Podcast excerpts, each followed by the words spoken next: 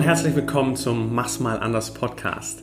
Heute mit einer sehr spontanen Folge zu den Erkenntnissen, die ich aus dem digitalen Nomadenleben bisher für mich mitgenommen habe. Und dafür habe ich mein Tagebuch mitgebracht.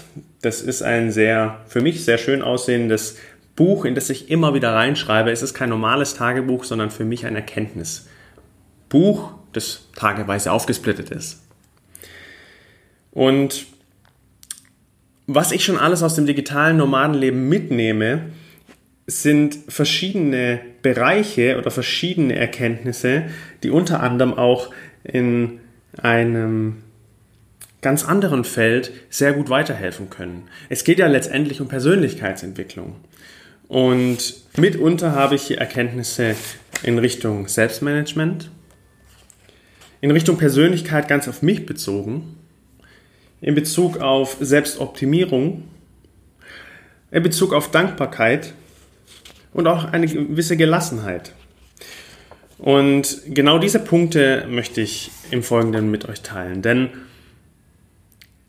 ich glaube nämlich, dass Persönlichkeitsentwicklung, letztendlich ist es egal, was du tust oder letztendlich ist es auch egal, was du machst.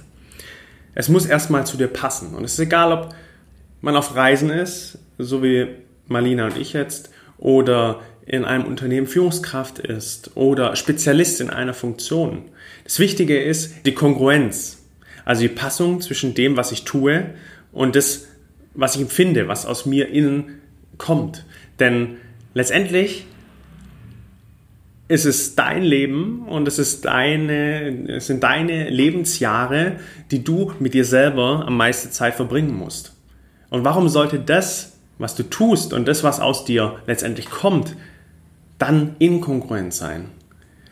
Das ist eine wichtige Erkenntnis, die ich aus dem digitalen Nomadenleben mitnehme. Das, was du tust, muss kongruent mit deinen Zielen, mit deinen Vorhaben, mit deinem Gefühl, mit deinen Werten sein.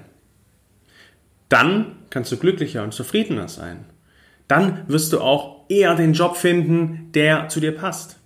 Dann wirst du eher die Position erreichen, äh, die du dir vornimmst, als wenn du glaubst, dass du das und das und das tun musst, um ein gewisses Ziel zu erreichen. Denn viel zu sehr wollen wir irgendjemand anders sein oder schauen natürlich nach unseren Vorbildern und nach Leuten, die schon dort sind, wo wir hinwollen. Grundsätzlich ist es ja okay. Doch wir kommen zu schnell in dieses Vergleichen mit diesen Personen. Oh, die sind schon so weit, ich bin erst hier, ich muss das und das und das machen, damit ich dahin komme. Grundsätzlich ist es ja ein ganz guter Gedanke, sich an jemanden zu orientieren, der schon an dem Ziel ist. Doch es muss dein Weg sein. Es muss dein Vorgehen sein, um an dieses Ziel zu kommen. Für den einen ist es der Weg, nach draußen zu gehen, in eine Kamera zu sprechen, auf YouTube, auf verschiedenen Kanälen sich zu zeigen, sich äh, Erkenntnisse zu teilen. Ähm, für den anderen ist es was ganz anderes, nämlich auf diesen Kanälen überhaupt nicht unterwegs zu sein, sondern persönlich an der Haustür zu klingeln und dort ins Gespräch zu gehen.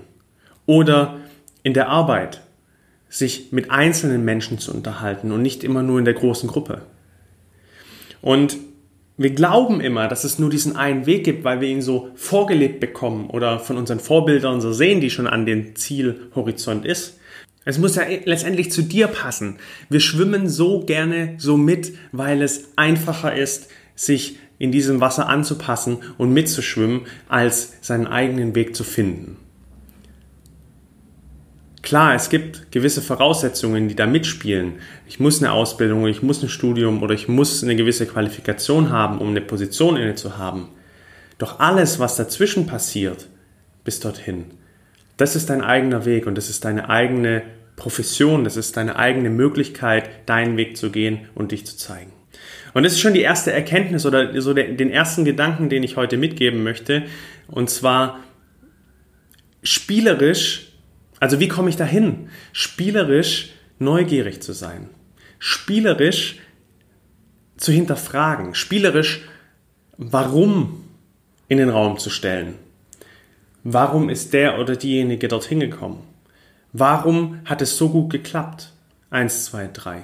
Fragen zu stellen, hinter, zu hinterfragen, sich mit Leuten zu verbinden und deren Geschichte anzuhören. Was haben die gemacht und was war für die der Schlüssel? Und so ergibt sich ein Sammelsurium an Wissen, an Möglichkeiten, an, an Dingen, die du ausprobieren kannst, ob sie zu dir passen und wenn nicht, einen anderen Weg einzuschlagen. Und je mehr Wissen du dafür bekommst, je mehr du spielerisch warum fragst, desto leichter fällt es dir auch, deinen Weg zu finden, das zu finden, was für dich passend ist. Und im Gegenzug auch das zu finden, was für dich eben überhaupt gar nicht passend ist. Natürlich hat es immer wieder so ein Wechselspiel mit Komfortzone erweitern und mal was ausprobieren und andere Wege zu gehen. Völlig richtig. Aber vielleicht ist es ja auch noch so, dass die Verbindung von diesem Wissen genau zu deinem Weg führt. Dass es eine Verbindung ist, was ganz Neues zu kreieren. Spielerisch Warum fragen. Die zweite Geschichte geht um Selbstmanagement. Und wenn man wie ich unterwegs ist und seinen ganzen Alltag strukturieren muss, das heißt morgens aufzustehen, es gibt keine festen Arbeitszeiten, was ja auch immer mehr in Unternehmen kommt, es gibt kein festes Meeting, an das man sich unbedingt hält, es gibt kein feste, keine feste Tagesstruktur. Es ist nicht vorgegeben, wann Mittagspause ist. Und wenn man in diese, in diese, in diese Freiheit letztendlich kommt, auch von, wenn man selbstständig ist oder Unternehmer ist, hat man das Gefühl ja auch, dann muss man seinen Alltag sehr, sehr diszipliniert strukturieren. Und auf, da bin ich sehr lange auf die Suche gegangen, was zu mir auch passt. Steht man mit Wecker auf, steht, steht man ohne Wecker auf, morgens ist man produktiver, nachmittags habe ich ein kleines Loch, abends kann ich dann wieder produktiver werden.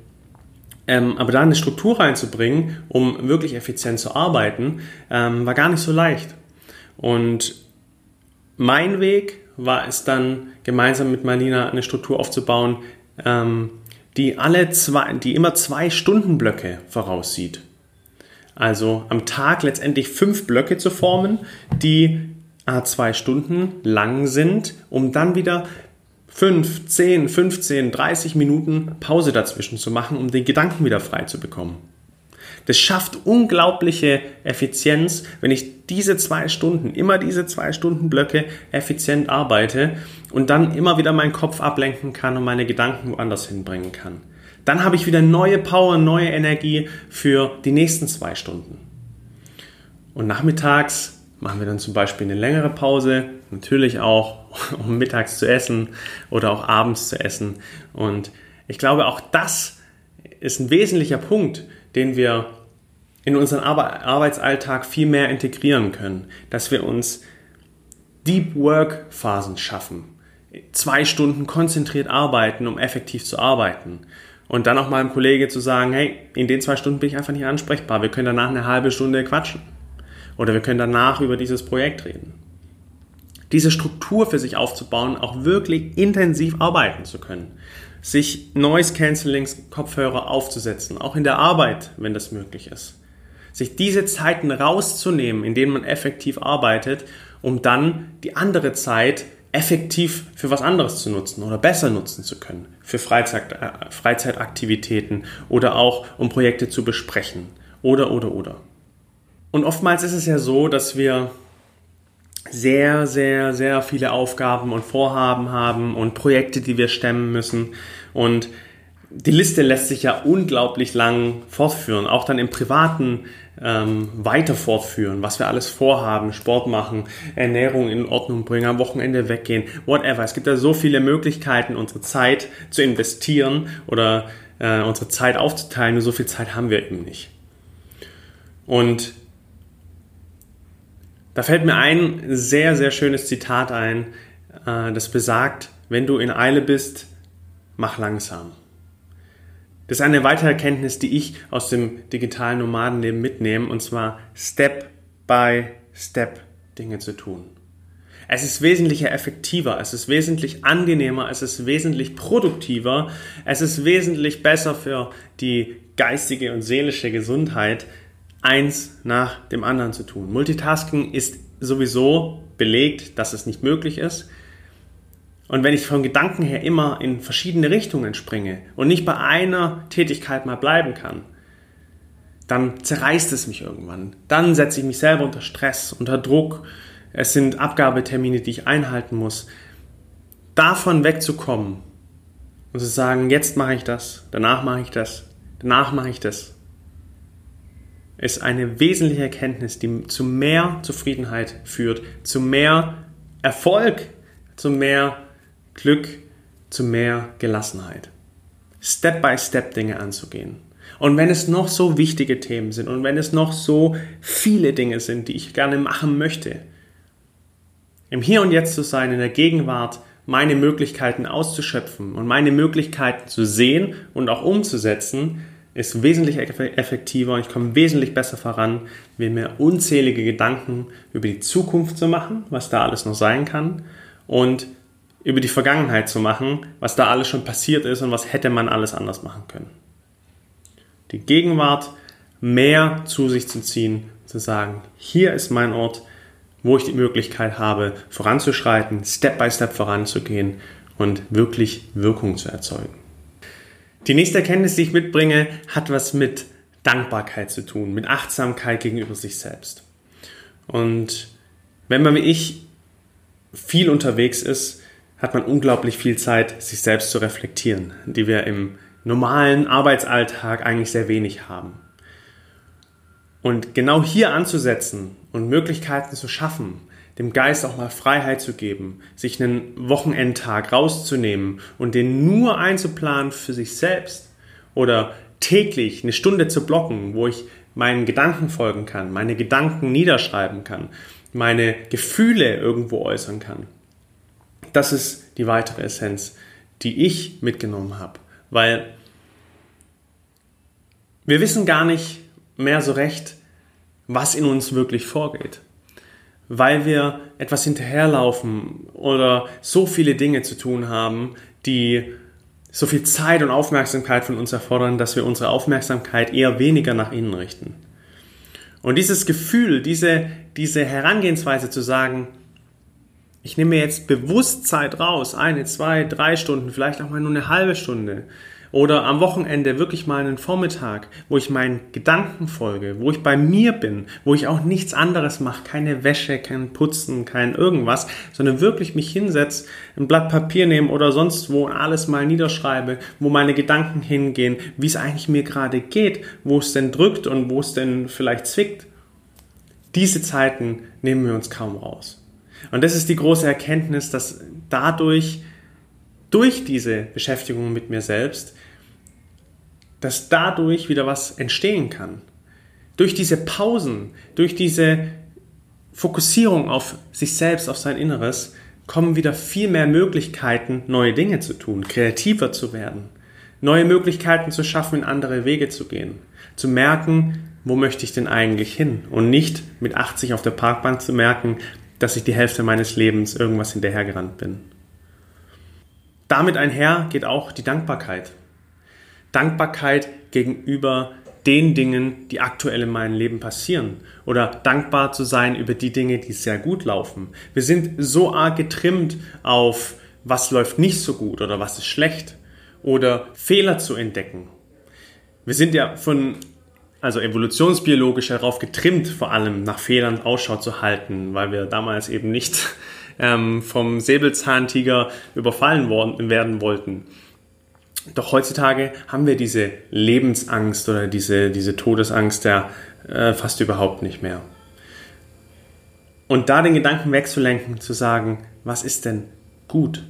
Wofür bin ich dankbar? Wo liegen meine Stärken? Was kann ich denn super, super gut? Wo kann ich diese Stärken einsetzen, um was Nachhaltiges zu tun oder was Sinnhaftes für mich selbst oder für andere? Es ist unglaublich, wie viel es davon gibt wenn wir uns dafür die Zeit nehmen, uns mal hinzusetzen. Und das Schöne daran ist, danach wird man sich unweigerlich auf die Schulter klopfen, wenn man denkt, okay, das bin alles ich. Okay, und eigentlich ist es gar nicht so schlimm, was gerade um mich passiert, weil für 1, 2, 3, 4, 5, 6, 7, 8, 9 Sachen kann ich unglaublich dankbar sein. Und es fängt an bei, dass ich gesund bin, dass ich reisen kann, dass ich eine Familie habe, dass ich in Kontakt mit Freunden stehe, dass ich meinen Wünschen und Träumen eigentlich nachgehen kann. Damit fängt es an, bis hin zu, dass ich kochen kann, dass mir spazieren gehen Spaß macht, dass ich am Wochenende Zeit für XY habe. Und die letzte Erkenntnis, die ich mit euch heute teilen möchte, ist, why so serious? Warum sind wir immer mehr verkopft und immer weniger emotional? Wir haben in einer letzten Folge, habe ich mit Michael Tomow darüber gesprochen, was Humor so alles bewegen kann. Und das hat mir auch zum Anlass gegeben, mich nochmal zu hinterfragen. Why so serious? Spaß möchte jeder gerne haben, Humor findet jeder super oder möglichst viele super. Warum verlieren wir mit der Zeit unser Kind in uns? Als Kind waren wir doch glücklich, fröhlich, haben gelacht, haben vieles getan. Da können wir uns wieder einiges abschauen. Mal den blödsinnigen Gedanken und den Spielekindern in uns mal wieder freien Lauf zu lassen. Sei es am Wochenende, sei es auch in der Arbeit, sei es auch am Abend, sei es in der Partnerschaft oder mit Freunden. Dem Spielekind mehr Freiraum zu lassen und auch öfter mal fünf Grad stehen zu lassen. Why so serious? Das als kleine spontane Einheit. Ich wünsche euch alles Gute. Geht mal in Gedanken mit euch selbst eine Runde. Give it a try. Peace and out.